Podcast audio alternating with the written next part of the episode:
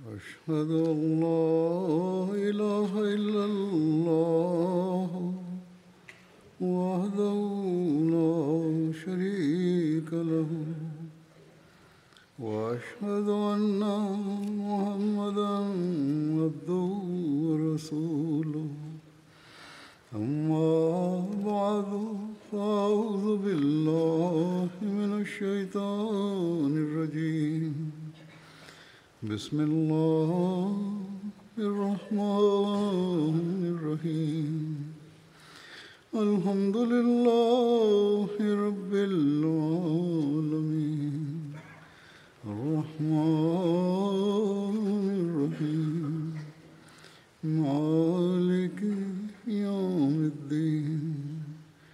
إياك نعبد وإياك نستعين. اهدنا الصراط المستقيم صراط الذين أنعمت عليهم غير المغضوب عليهم ولا الضالين In einer Reihe von Ansprachen berichtete ich über die Lebensgeschichten der Gefährten, die an der Schlacht von Badr teilgenommen haben.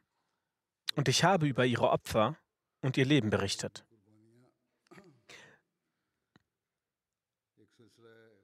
Sehr viele Menschen hatten den Wunsch geäußert und mir geschrieben, dass etwas übrig bleiben wird, wenn nicht das Leben des heiligen Propheten Friede und Segen Allah sein auf ihm erzählt wird. Denn das eigentliche Zentrum ist die Person des heiligen Propheten Friede und Segen Allah sein auf ihm, und dem sich die Gefährten versammelten. Und mit ihm verbunden sie ein beispielloses Exempel der, der Opferbereitschaft. Sie lernten neue Erkenntnisse und verbreiteten die Einheit Gottes. Sie wurden selbst zum praktischen Beispiel und setzten den Rang dafür, dass als Beweis für die heilige Kraft des heiligen Propheten Friede und Segen Allah sein auf ihm ist und dass sie zu Allahs Geliebten wurden.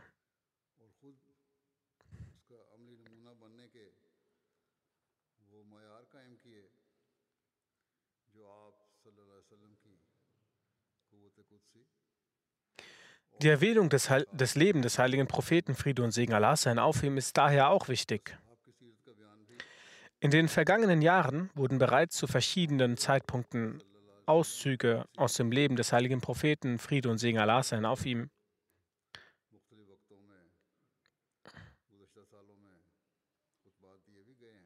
in den Ansprachen erwähnt. Das Leben des heiligen Propheten, Friede und Segen Allah sein auf ihm, ist etwas, was nicht eingeschränkt werden kann. Jede einzelne Besonderheit ist so immens, dass sie nicht einmal in mehreren Ansprachen beschrieben werden kann.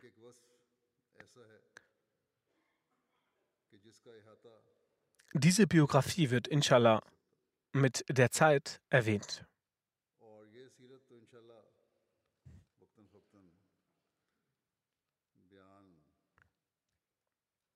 In jeder Ansprache und Rede wird stets ein Auszug oder ein Aspekt in irgendeiner Form daraus erwähnt.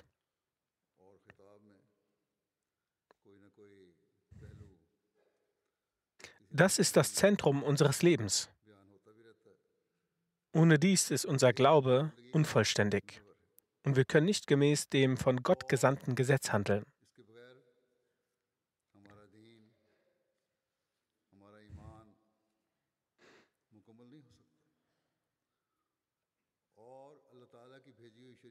Ich werde nun in Bezug auf die Schlacht von Badr Auszüge aus dem Leben des heiligen Propheten Friede und Segen Allah sein auf ihm und historische Ereignisse präsentieren.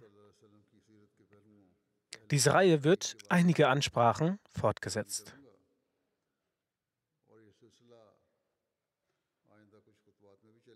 Das Vorbild des heiligen Propheten Friede und Segen Allah sein auf ihm ist es, dass die Gefährten dazu ermutigte, beispiellose Opfer zu erbringen. Das machten, machte sie zu Kriegern, Märtyrern, den Geliebten Allahs und zu jenen, die Allahs Wohlgefallen erlangt haben. Ihre Beispiele sahen wir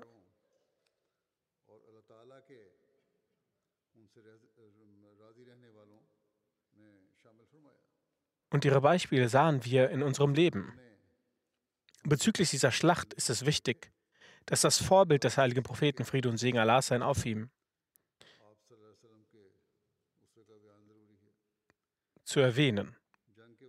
Vor den Begebenheiten der Schlacht ist es notwendig, die Gründe zu nennen, weshalb diese Schlacht stattfand. Ich werde zuerst die Hintergründe erwähnen. Selbst bei den Hintergründen werden verschiedene Aspekte aus dem Leben des heiligen Propheten Friede und Segen Allah sein auf ihm und seiner wunderschönen Lehre ersichtlich.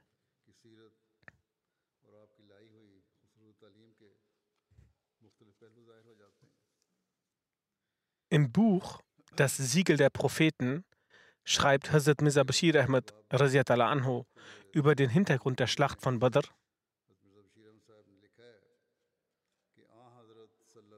Die Grausamkeiten, die den Muslimen von den Quraysh angetan wurden, als der heilige Prophet Friede und Segen Allah sein auf ihn in Mekka lebte, und alle Pläne, die sie anwendeten, um den Islam auszulöschen, waren zu jeder Zeit und allen Umständen entsprechend Grund genug, dass zwischen zwei Nationen ein Kampf ausbricht.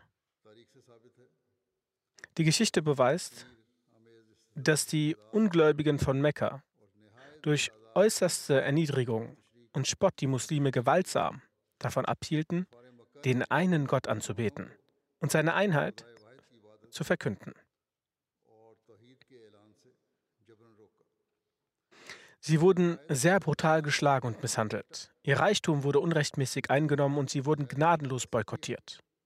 Es wurde ver versucht, sie zu töten und zu ruinieren, während einige rücksichtslos den Märtyrertod erlitten. Ihre Frauen wurden entehrt, bis irgendwann viele Muslime gestört von den Grausamkeiten Mekka verließen und nach Abyssinien auswanderten. Selbst das genügte den Quraysh nicht sodass sie eine Delegation an den Königshof von Najashi sandten, um die Auswanderer zurück nach Mekka zu holen, damit es den Quraysh gelingt, ihren Glauben zu zerstören oder sie ganz und gar zu eliminieren. Dann wurde dem Meister und Anführer der Muslime, den sie über alles liebten, großer Schmerz zugefügt, und er war, und er war allen Arten von Leid ausgesetzt.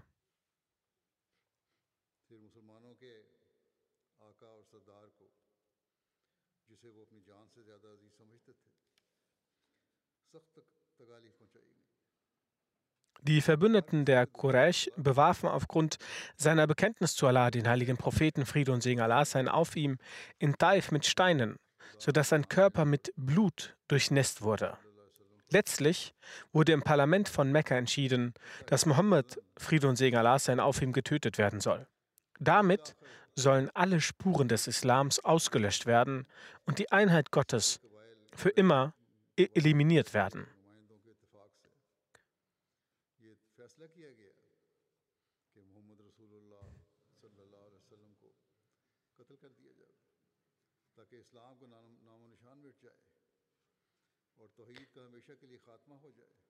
Um diese blutrünstigen Pläne umzusetzen, sind verschiedene junge Menschen aus Mekka, die verschiedenen Stämmen angehörten, in einer Gruppe nachts zum Haus des heiligen Propheten Friede und Segen Allah seine auf ihm gekommen und haben das Haus angegriffen.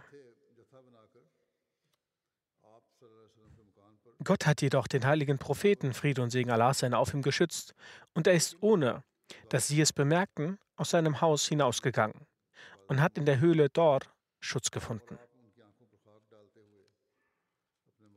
Sind die Grausamkeiten und die blutigen Absichten nicht als Kriegserklärung der Quraysh zu verstehen? Würde ein vernünftiger Mensch diese Situation betrachtend nicht erkennen, dass die Quraysh aus Mekka alles dafür unternahmen, den Islam und den Muslimen Schaden zuzufügen? Waren diese Grausamkeiten der Quraysh nicht als Ursache ausreichend für eine Verteidigungsmaßnahme der Muslime? Konnte ein ehrwürdiges Volk oder ein Volk, welches, welches nicht die Absicht hegt, Selbstmord zu begehen, nach einem solchen Ultimatum, welches die Quraysh den Muslimen gegeben haben, zurückweichen?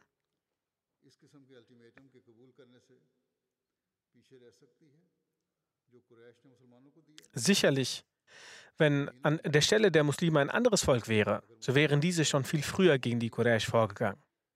Jedoch hatten die Muslime von ihrem Meister die Anweisung, Geduld und Vergebung zu zeigen. Es steht geschrieben, als die Grausamkeiten der Quraysh in Mekka sehr stark anstiegen, sind Abdurrahman bin Auf anho und andere Gefährten zum heiligen Propheten Friede und Segen Allah sein auf ihm gegangen und haben um Erlaubnis gebeten, gegen die Quraysh anzukämpfen. Indes entgegnete der heilige Prophet Friede und Segen Allah sein auf ihm,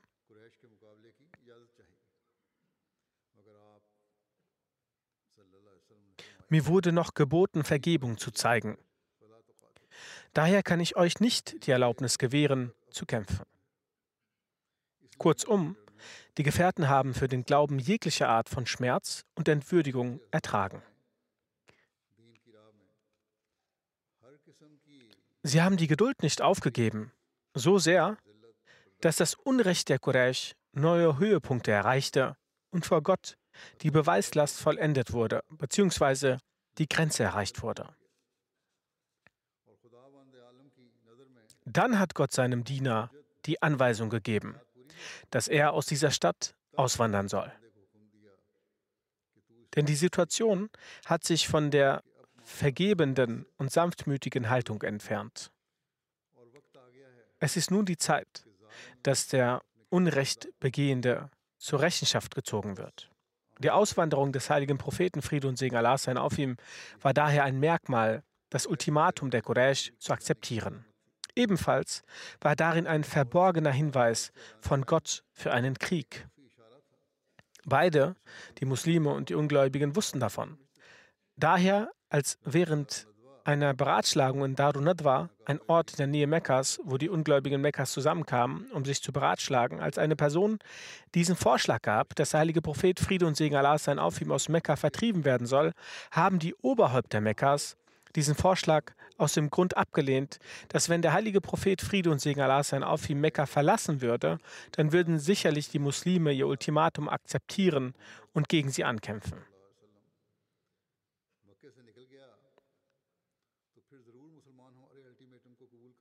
Als auch vor den Ansar von Medina bei der Bete Uqba, Zania, die Frage nach der Auswanderung des heiligen Propheten Friede und Segen Allah sein auf ihm aufgekommen ist, dann sagten sie, dies bedeutet, dass wir bereit sein sollten, gegen ganz Arabien anzukämpfen.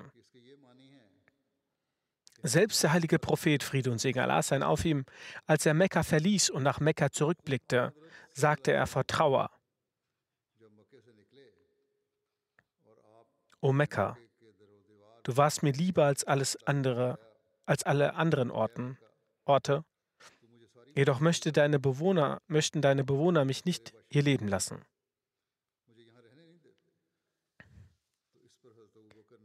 Hazrat Abu Bakr anhu sagte dabei auch, diese Menschen haben den Gesandten Gottes aus seiner Heimat vertrieben.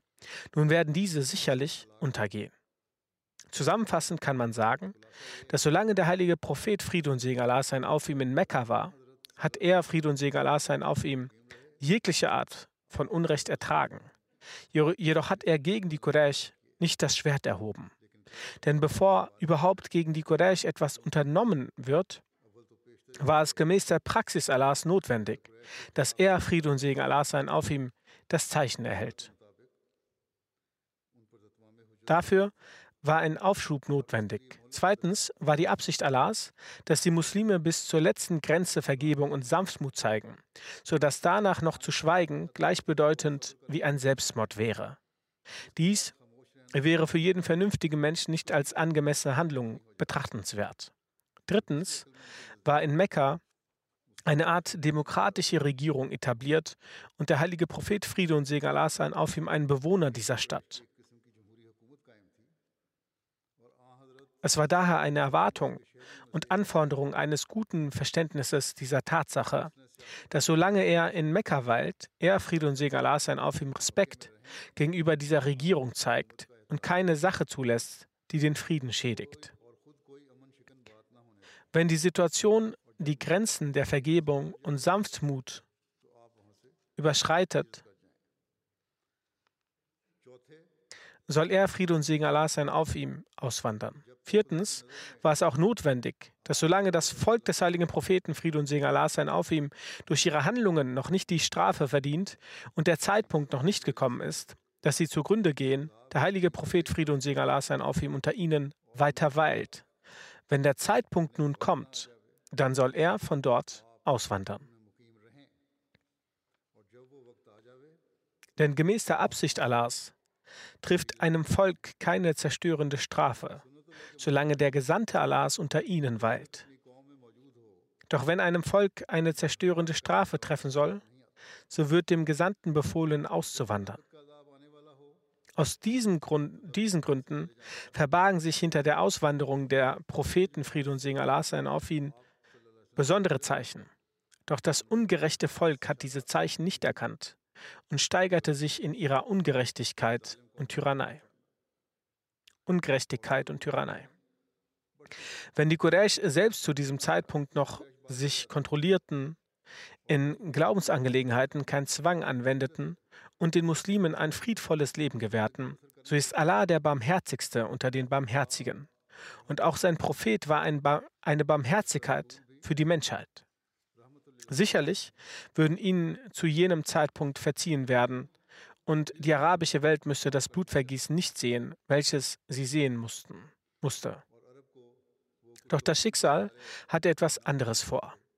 Die Auswanderung des Propheten fungierte wie Öl auf das Feuer der Feindschaft der Quraysh, und sie verstärkten ihre Bemühungen umso mehr, den Islam zu vernichten. Neben der Tyrannei und Ungerechtigkeit, welche die Quraysh auf die armen und schwachen Muslime in Mekka ausübten, verfolgten sie den Propheten Friede und Segen Allah sein auf ihm, als sie erfuhren, dass der Prophet Friede und Segen Allah sein auf ihm erfolgreich aus Mekka ausgewandert ist.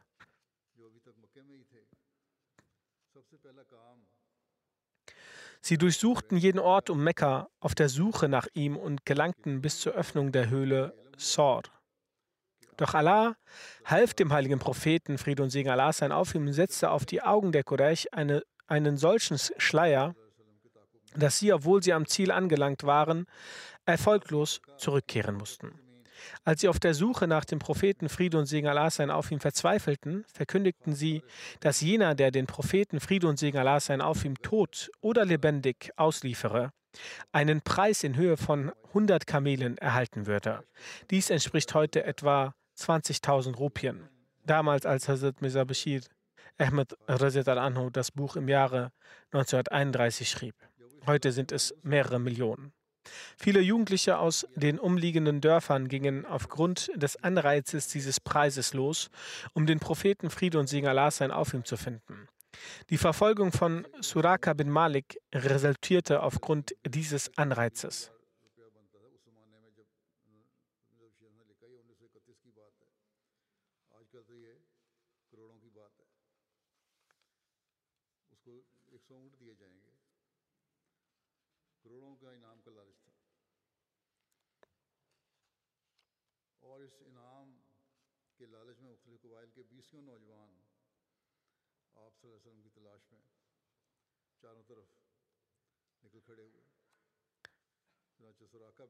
Doch aus, dieses, aus diesem Vorhaben der Quraysh, doch auch dieses Vorhaben der Quraysh blieb erfolglos. Wenn man genauer hinschaut, sieht man, dass allein die Tatsache, dass über einen Mann eines Volkes ein solches Kopfgeld ausgesprochen wird, ausreicht, zwischen zwei Völkern einen Krieg anzuzetteln. Als der Prophet Friede und Segen Allah sein auf ihm aus Mekka nach Medina auswanderte, versendeten die Quraysh einen Drohbrief an den Führer von Medina, Abdullah bin Ubay, und seinen Anhängern. Sie schrieben,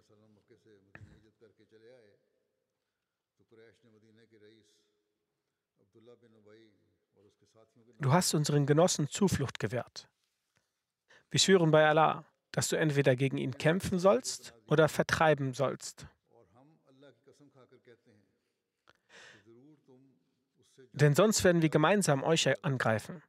Wir werden eure Köpfe, wir werden eure Kämpfer töten und eure Frauen aneignen. Als Abdullah bin Ubay und seine Anhänger diesen Brief bekamen, versammelten sie sich, um gegen den Propheten Friede und Segen Allah sein auf ihm zu kämpfen. Als der heilige Prophet hiervon erfuhr, ging er sofort zu diesen Leuten und erklärte ihnen das. Die Drohung, die ihr von den Quraysh bekommen habt, ist gar keine so große Drohung. Wenn ihr gegen mich Krieg führt, dann seid ihr es, die leiden werden. Möchtet ihr einen Krieg gegen eure eigenen Brüder führen? Als die Juden, viele von ihnen waren bereits zum Islam konvertiert, dies hörten, zerstreuten sie sich. Die Quraysh aus Mekka besuchten die Völker Arabiens und stifteten sie gegen die Muslime auf. Diesbezüglich schreibt Hazrat Mirza Bashir Ahmad anhu,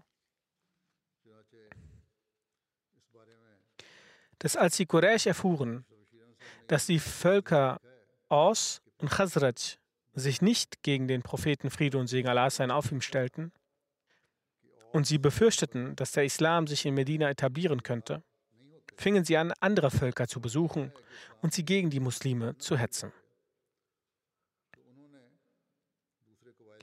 Weil sie die Hüter der Gaba waren, hatten sie einen besonderen Einfluss auf sie. Aufgrund dieser Hetze sind manche Völker zu Blutfeinden der Muslime geworden.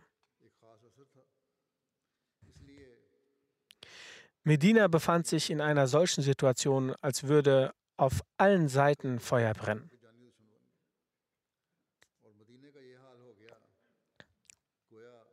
In einer Überlieferung heißt es, dass Hazrat Ubay bin Gab anhu berichtet, dass als der Prophet Friede und Segen Allah sein auf ihm und seine Anhänger in Medina ankamen und die Ansar ihm Zuflucht gewährten, stellten sich die Araber wie eine Einheit gegen die Muslime.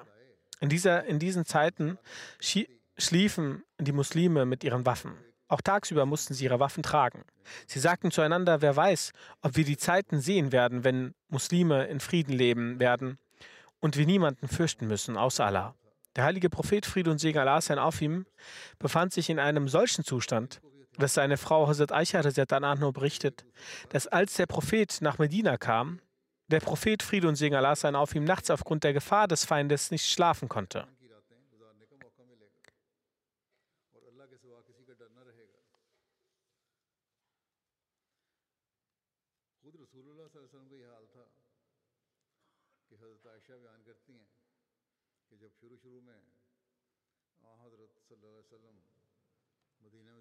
Über dieselbe Zeit sagt der heilige Koran,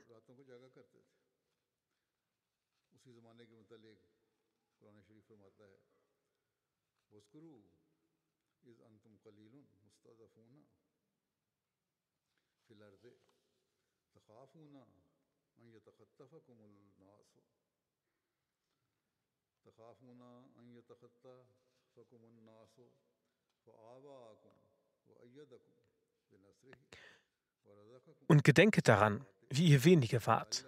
Galtet für schwach im Land, schwebtet in Furcht, dass die Leute euch hinwegraffen könnten. Er aber schirmte euch und stärkte euch durch seine Hilfe und versorgte euch mit guten Dingen, auf das ihr dankbar sein möget. Das waren Gefahren von außen, die der heilige Koran erwähnt hat. Dies war der Zustand der äußeren Bedrohung. Und selbst in Medina war es so, dass bis jetzt ein beträchtlicher Teil der Ors und Khazraj am Polytheismus festhielt.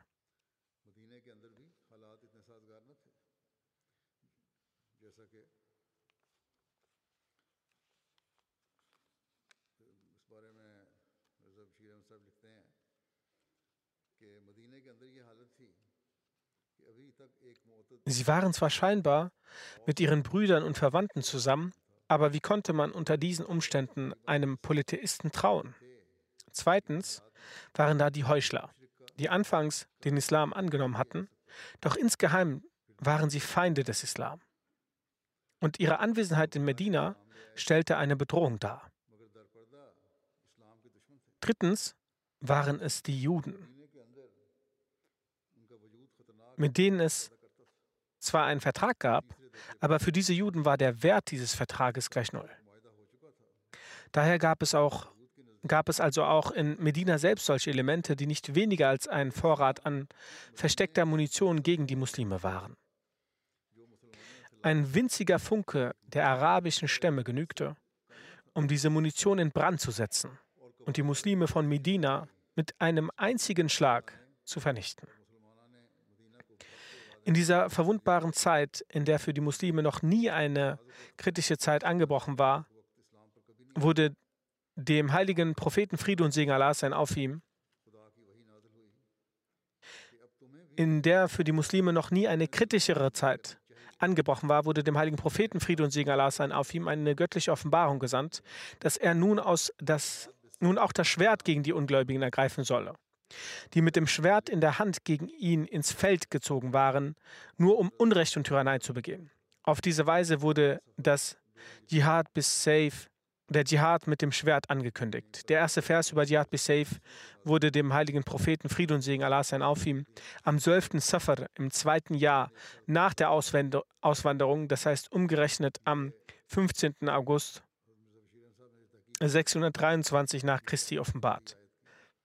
Das heißt ein Jahr nachdem der heilige Prophet Fried und Segen Allah sein auf ihm nach Medina kam.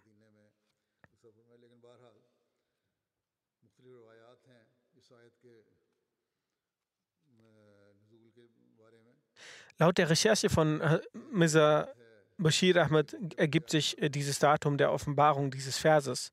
Denn über diese Sura heißt es, dass ein Teil in Mekka offenbart wurde und ein Teil in Medina. Es gibt verschiedene Überlieferungen über die Offenbarung dieses Verses. Es gibt auch die Überlieferung, dass dieser Vers während der Auswanderung Hijra offenbart wurde. Denn nach kürzester Zeit nach der Ankunft in Medina hat der heilige Prophet Friede und Segen Allah sein auf in der Umgebung von Medina die Bekämpfung der Quraysh und weiteren äh, Sicherheitsvorkehrungen, Truppen, Sicherheitstruppen losgeschickt. Wie dem auch sei, ob dieser Vers zu Beginn der Auswanderung offenbart wurde oder nach einem Jahr, er war die erste Erlaubnis zum Kampf, sich zu verteidigen, als Gegenoffensive auf Menschen, die gegen die Religion, die gegen die Religion kämpften. Der heilige Prophet Friede und Segen Allah sein auf ist aus der Regierung herausgekommen, unter der er früher gelebt hatte. Wie es bereits erwähnt wurde, durfte kein Kampf geführt werden, wenn man unter der Regierung lebte. Der heilige Prophet Friede und Segen Allah sein auf ihm hatte eine eigene intakte Regierung. Der Vers, in dem Allah diese Erlaubnis erteilt hat, ist aus der Sure Al-Hajj. Genauer gesagt sind es zwei Verse. Allah sagt,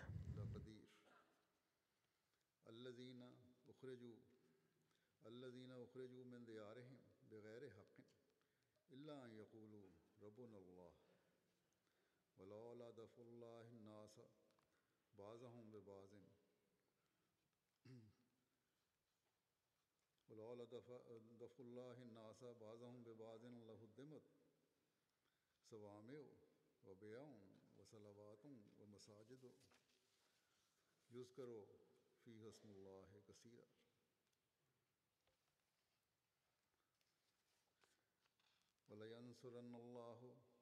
Erlaubnis, sich zu verteidigen, ist denen gegeben, die bekämpft werden, weil ihnen Unrecht geschah. Und Allah hat fürwahr die Macht, ihnen zu helfen jenen, die schuldlos aus ihren Häusern vertrieben wurden, nur weil sie sprachen, unser Herr ist Allah. Und, würden, und würde Allah nicht die einen Menschen durch die anderen im Zaun halten, so wären gewiss Klöster und Kirchen und Synagogen und Moscheen niedergerissen worden, worin der Name Allahs oft genannt wird. Allah wird sicherlich dem beistehen, der ihm beisteht. Allah ist für Wahl mächtig, gewaltig.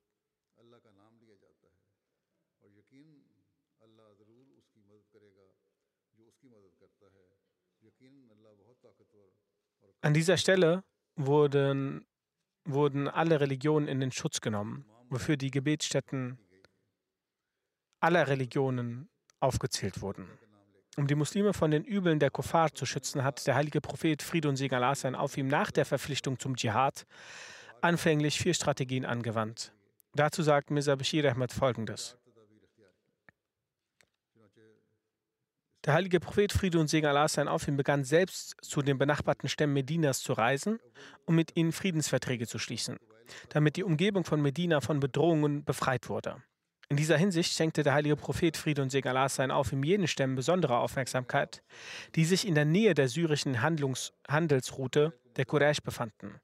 Wie sich jeder denken kann, waren es vor allem diese Stämme, von denen die Quraysh von Mekka den größten Nutzen gegen die Muslime hätten ziehen können und deren Feindschaft zu einer ernsthaften Bedrohung für die Muslime hätte, hätten führen können.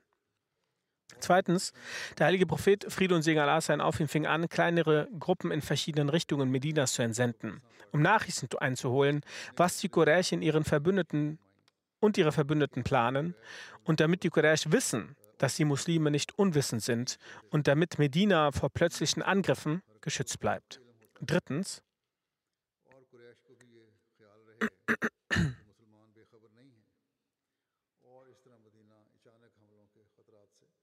Ein weiterer Grund, diese Gruppen zu entsenden, lag darin, damit die in Mekka und Umgebung lebenden schwachen und armen Muslime die Möglichkeit bekommen, zu den Muslimen in Medina zu stoßen. Immer noch gab es in Mekka viele Menschen, die im Herzen Muslime waren, aber wegen, des, wegen den Gräueltaten der Quraysh ihren Islam nicht öffentlich bekannt geben konnten. Noch besaßen sie wegen ihrer Armut und Schwäche die Möglichkeit auszuwandern, weil die Quraysh solche Menschen mit Gewalt davon abhielten.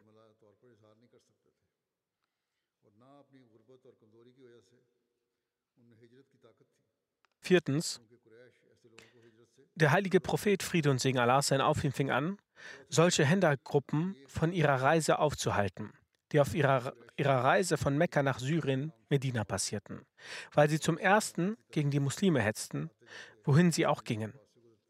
In der Umgebung Medinas in der Umgebung Medinas gegen den Islam zu hetzen, war für die Muslime natürlich sehr gefährlich. Zweitens waren diese Gruppen immer bewaffnet. Natürlich kann jeder verstehen, dass es nicht ungefährlich war, dass solche Gruppen so nah an Medina vorbeireisten. Drittens war der Handel die größte Einkommensquelle der Quraysh. Um die Quraysh von ihren Goldtaten abzuhalten und sie zum Waffenstillstand zu zwingen, war es der beste und schnellste Weg, sie von ihrem Handeln abzuhalten. Es ist geschichtlich erwiesen, dass das Abhandeln vom Handel eine große Rolle dabei spielte, die Quraysh zum Waffenstillstand zu bewegen. Dies war somit eine sehr vernünftige Strategie, die zu ihrer Zeit zum Erfolg verhalf. Viertens wurde der Gewinn der Handelszüge zum Vernichten des Islams verwendet. Einige Handelszüge wurden speziell für diesen Grund entsandt, dass deren gesamter Gewinn für die Vernichtung des Islams verwendet werden wird. In diesem Fall kann jeder Mensch verstehen, dass es völlig legitim war, den Handel dieser Gruppen zu unterbinden.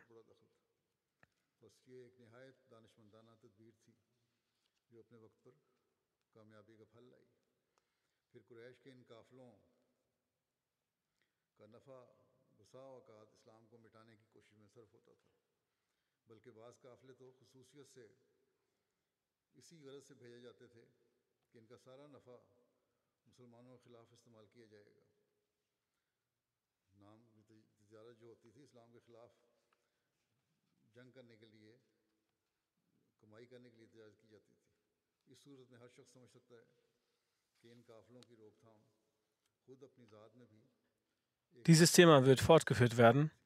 An dieser Stelle möchte ich auch einige verstorbene Personen erwähnen, von denen wir das Janaza-Gebet verrichten werden. Eins von ihnen ist Janaza in Anwesenheit, nämlich, nämlich von Khawaja Munir Ahmed Saib. Die restlichen sind in Abwesenheit. Khawaja Muniruddin Gamar Saib lebte in UK. Er verstarb am 27.05. im Alter von 86 Jahren.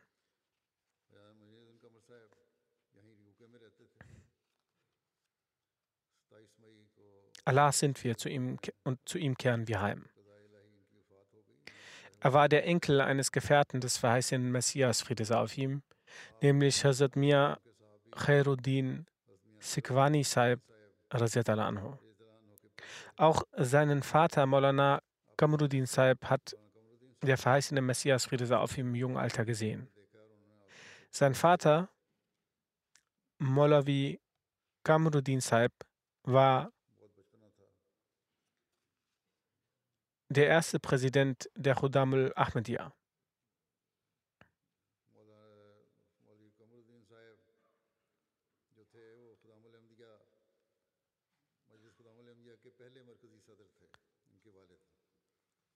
Nach der Teilung Pakistans und Indiens wanderten sie nach Pakistan aus.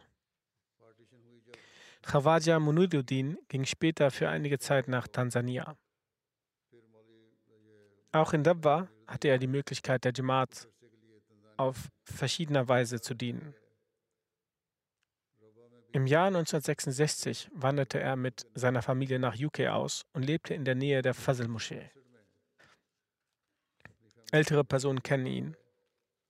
In der Ära des vierten Khalifen Rahmullah hat er die Möglichkeit, eine lange Zeit in der Fazl-Moschee des Asan für das Freitagsgebet zu rufen. Er ging er war auch Sadr Jamaat Masjid Fazl und Putney. Im Jahr 1995 ging er in Rente und machte sein Leben Waqf.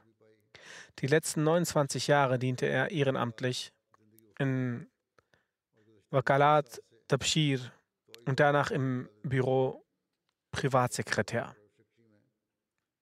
Selbst ein Tag vor seinem Tod arbeitete er bis Sohar Namas im Büro und kam nach dem Gebet nach Hause. Er verrichtete die täglichen fünf Gebete, er redete wenig, er war mitfühlend und freundlich. Er war ein, eine fromme und treue Person, er war auch Musi, er hinterlässt eine Ehefrau, zwei Söhne, zwei Töchter und viele Enkelkinder. Er ist auch der Onkel von Amir Saib. Möge ihm Allah vergeben und seine Ränge erhöhen. Das ist das Janaza in Anwesenheit. Zu den Janaza in Abwesenheit zählt das Janaza von Dr. Mirza Mubashara Ahmed Saib. Mubashar Ahmed Saib. Er ist der Enkel von Hazrat Muslim anhu und Sohn von Dr. Mirza Munawar Ahmed Saib und Mahmud Begum Saiba. Er war der Enkel von Hazrat Nawab Begum Saiba. Er verstarb im Alter von 89 Jahren.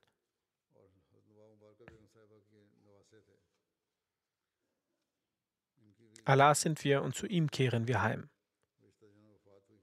Durch die Gnade Allahs war er Musi. Er ging in Rabwa zur Schule. Danach absolvierte er das MBBS in Lahore. Danach arbeitete er für einige Zeit im Krankenhaus in Rabwa. Dann kam er für eine Weiterbildung nach UK. Im Jahr 1977 absolvierte er die Postgradierung an das FSCS,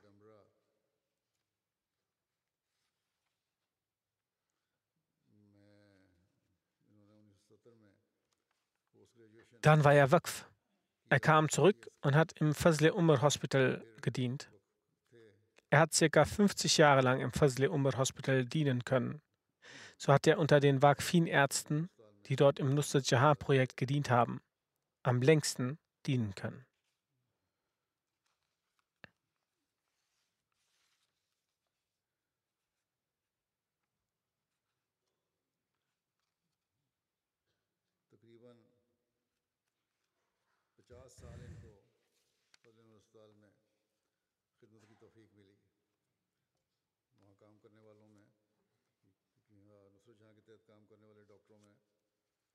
Es kann sein, dass Dr. Mirza Munawar Ahmed Saib länger als jener dort dienen konnte. So hat er die Möglichkeit gehabt, dort 50 Jahre lang zu dienen.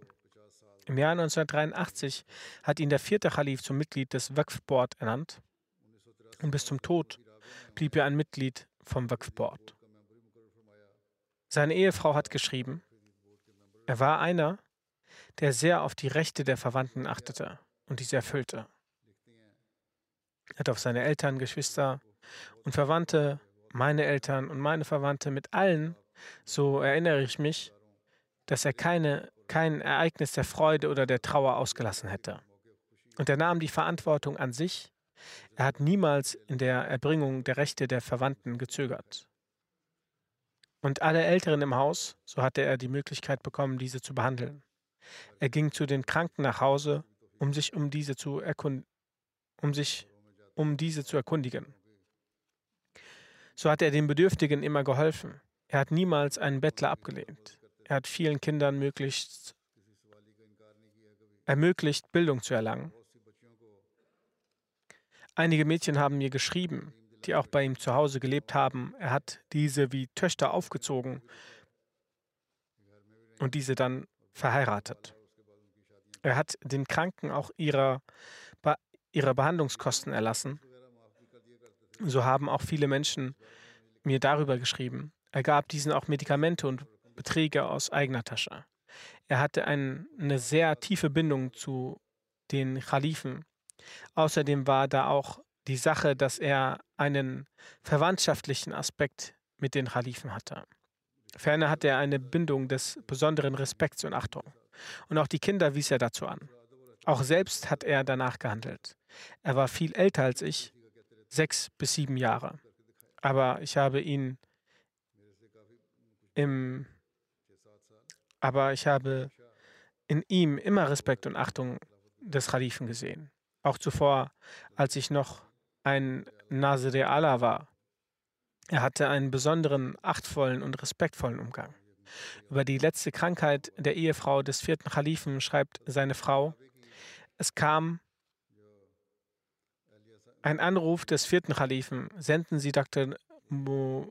Bashir Saib sofort. So sagte er, ist er nachts, als er diese Nachricht bekam, losgereist und bis zu ihrem Tod blieb er dort. Hazrat Khalifatul Masih IV. hat bei dem Verscheiden von Sayafa Asfa Begum Saiba gesagt, als Mubashir mich zum Aufzug abholte, sah ich ihn und verstand sofort, dass meine Ehefrau verstorben ist. Denn ich weiß, wenn ihre Gesundheit sich verschlechtern sollte, hätte Mubashir sie niemals alleine gelassen. Auch in der Krankheit vom vierten Khalifen kam er öfters nach Großbritannien. Auch der vierte Khalif hat während seiner Krankheit dessen Dienste erwähnt. Seine Ehefrau schreibt, einmal wurde ich über ihn, einmal wurde über ihn eine falsche Behauptung gemeldet. Für dessen Nachforschung wurde ein Team bereitgestellt. Zu dem Zeitpunkt hat er auch den Khalifen der Zeit und das Nizam respektiert und er hat keine falsche Reaktion oder Sache geäußert. Das Komitee hat die Nachforschungen angestellt und ihn in der Sache freigesprochen. Sein Sohn hat geschrieben, in Chiniot und den umliegenden Orten sind auch einige Feinde versteckt zu ihm gekommen, um sich behandeln zu lassen. Und viele Nicht-Ahmedis waren seine Patienten. Auch ich weiß es. Er hat viele Leute aus dem Ort behandelt und aus diesem Grund war auch Rabwa und das Krankenhaus berühmt in diesem Ort. Der verheißene Messias, Friede sei auf ihm, hat in seiner letzten Krankheit einen Löffel für seine Medizin, für sein Medikament benutzt, um es zu trinken. Es war ein kleiner Teelöffel, welchen Hazrat Ammajan, Hazrat Umin Nasir, gegeben hat. Gib es dem Sohn, der ein Arzt wird. So hat diesen Löffel sein Vater, Dr. Munawwar Ahmad Saib, bekommen. Und danach war dieser Löffel bei ihm. Manchmal hat Dr. Mubashir Saib wegen der Segnungen auch dem Patienten mit diesem Löffel das Medikament zum Essen gegeben. Es kamen Menschen aus jeder Schicht, um ihr Mitleid zu bekunden. Aber ein Großteil der Menschen waren von den Armen. Und diese sagten immer wieder, Mir war unser Wohltäter. Er hatte die einen behandelt und auf die anderen Acht gegeben. Es gibt viele Besitzer von Ländereien und Frauen und deren Schwestern, diese kamen für die Behandlung und die Besitzer sagten dies, wie sich um diese gekümmert wurde. All diese, auch die Nicht-Ahmedis, kamen und weinten, dass die schützende Hand von unserem Vater von uns gegangen ist. Und dann die Mitarbeiter vom Krankenhaus. So hat ein Großteil auch mir geschrieben, indem sie sagten, unser Krankenhaus ist verwaist.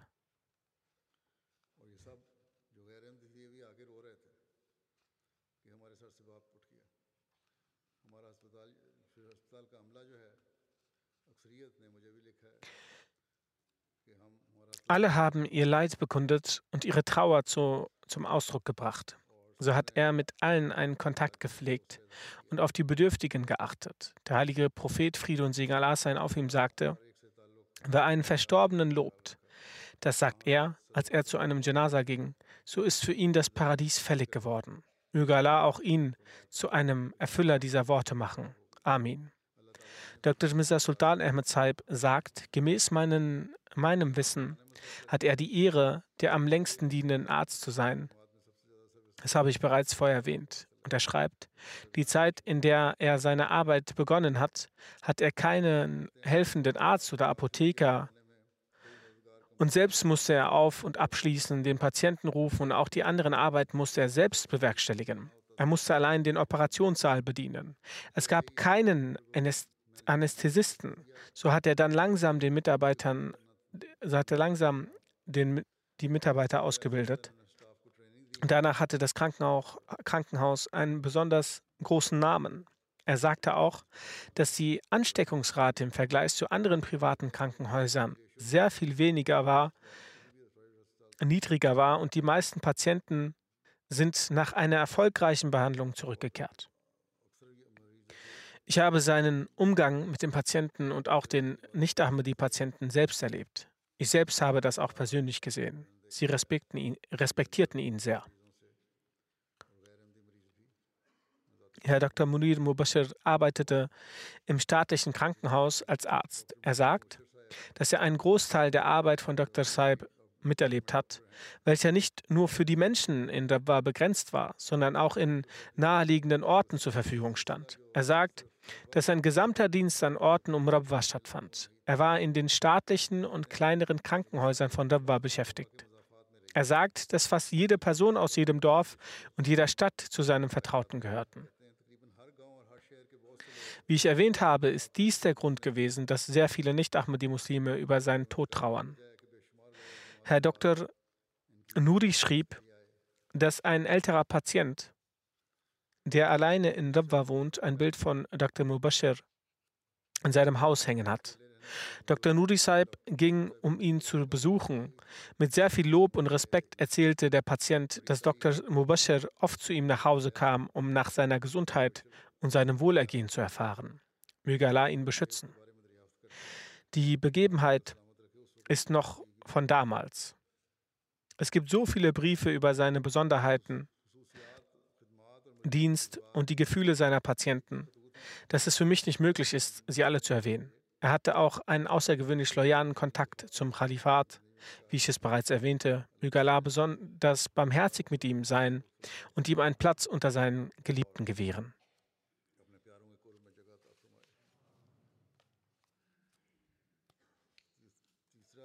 Das zweite Totengebet, welches nicht anwesend ist, ist von Frau Sajida Amtul Basitsaiba, Ehefrau von Sajid Mahmoud Ahmed aus Islamabad.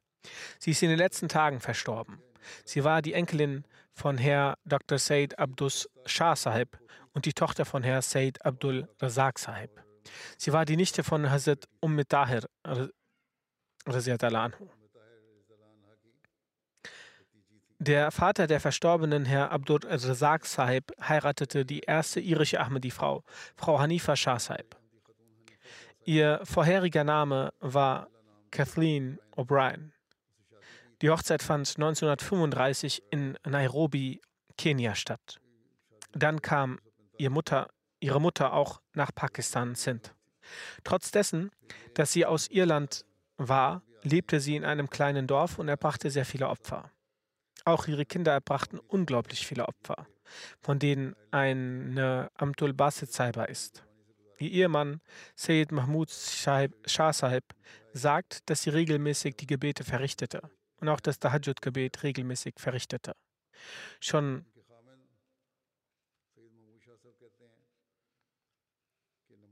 Schon seit ihrer Kindheit verrichtete sie gemeinsam mit ihrem Ehemann das Tahajjud-Gebet.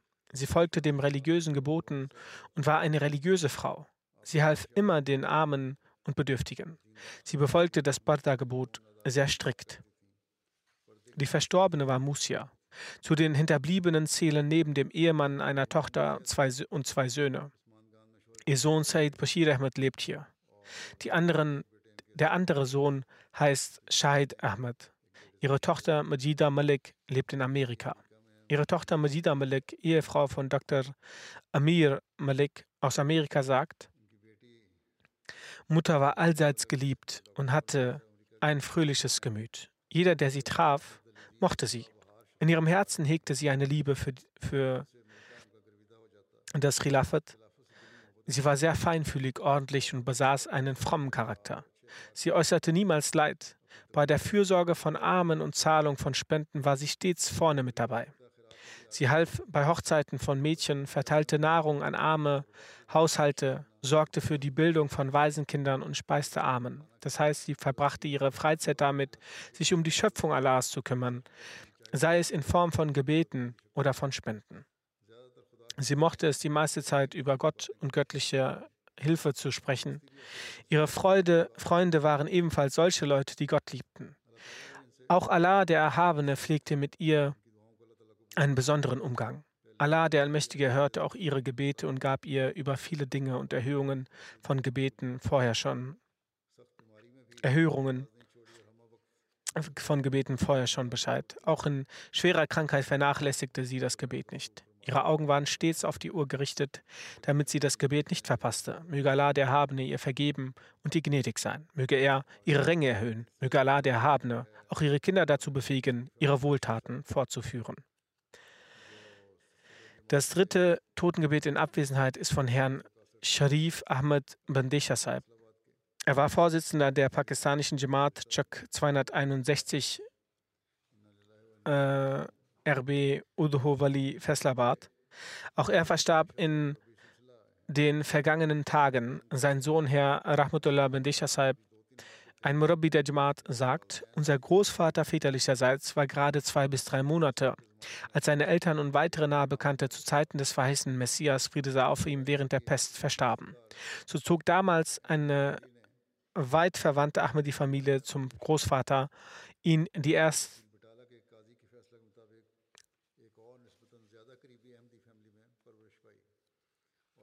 zog damals eine weit verwandte Ahmadi-Familie vom Großvater ihn die ersten Tage auf. Später entsprechend der Entscheidung eines Ghazi aus der Stadt Batala wurde er von einem anderen, anderen Ahmadi-Familie, die vergleichsweise näher zu ihm stand, erzogen. So wurde er von Beginn an in, Ahmed, in einem Ahmadi-Umfeld erzogen und in die Ahmadiyya-Gemeinde aufgenommen. Der Verstorbene war mehr oder weniger 25 Jahre in seinem Dorf Vorsitzender der Jamaat. Er war Herr unzähliger guter Eigenschaften und hatte das Gemüt eines Derwisches. Sein Gottesdienst hat ein hohes Niveau. Er unterstützte Mittellose, Nahestehende und Arme. Er liebte das Nizam Jamaat und das Khilafat immens. Zu den Hinterbliebenen gehören fünf Söhne und drei Töchter. Der Sohn Rahmatullah bin Saib ist, wie ich bereits sagte, Murabi der Jamaat. Heutzutage dient er als Dozent in der Jamia Ahmadiyya Deutschland. Aufgrund der Anfeindungen in seinem Dorf konnte er an seinem Totengebet und der Beerdigung seines Vaters nicht rechtzeitig teilnehmen. Möge Allah der Allmächtige ihm vergeben und ihm gnädig sein und seine Ränge erhöhen. Möge er alle Kinder dazu befähigen, die Wohltaten ihres Vaters fortzuführen.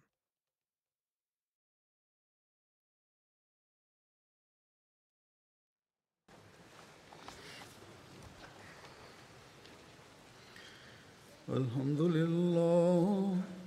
الحمد لله نحمده ونستعينه ونستغفره ونؤمن به ونتوكل عليه ونعوذ بالله من شرور أنفسنا ومن سيئات أعمالنا.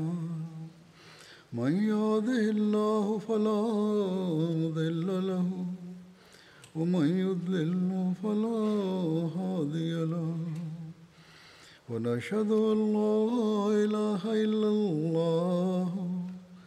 ونشهد أن محمدا عبده ورسوله. عباد الله رحمكم الله. إن الله يأمر بالعدل واللسان وإيتاء ذي القربى وينهى عن الفحشاء والمنكر والبغي يعظكم لعلكم تذكرون اذكروا الله يذكركم وادعوه يستجب لكم ولذكر الله أكبر